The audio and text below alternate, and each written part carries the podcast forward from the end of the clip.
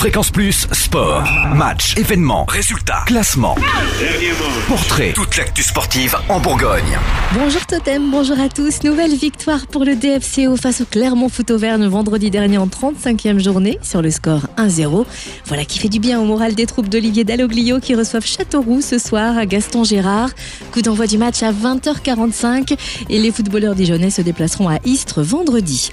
En CFA, le FC Monceau-Bourgogne s'est incliné 2 à 5 samedi face à Mulhouse pour la 27e journée. Les Montcéliens ont dû se passer de quatre joueurs laissés à l'infirmerie, notamment Perchet, souffrant du genou. Depuis cette défaite, la menace de relégation revient hanter les esprits. Alors qu'il ne reste plus que trois journées de championnat, le FCMB recevra Vesoul samedi au stade des Alouettes à Mont-Soleil-Mines. Coup d'envoi du match à 18h.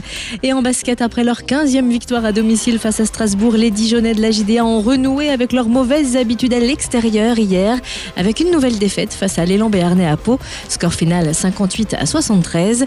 Les hommes de Jean-Louis Borg perdent leur quatrième place et ils affronteront Le Mans lors du premier tour des playoffs qui débute lundi prochain. En hand, le DBHB s'est encore incliné face au PSG, déjà corrigé par les Parisiens en championnat. Les Dijonnais leur ont tenu tête samedi dernier en demi-finale de Coupe de France, mais cela n'a pas suffi et le Dijon Bourgogne Handball finit bredouille sur le score de 27 à 37.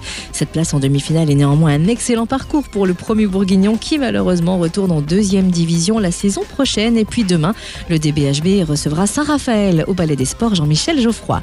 Enfin, nouvelle victoire pétillante pour les handballeuses du Cercle Dijon-Bourgogne. Les filles de Christophe Maréchal ont battu Chambray 31 à 24 en 19e journée en retard. 11e succès de rang pour les championnes de France qui tenteront de conserver leur invincibilité durant la phase retour du championnat lors des deux derniers matchs. Direction La Rochelle samedi. Fréquence plus sport. Retour sur les temps forts en Bourgogne.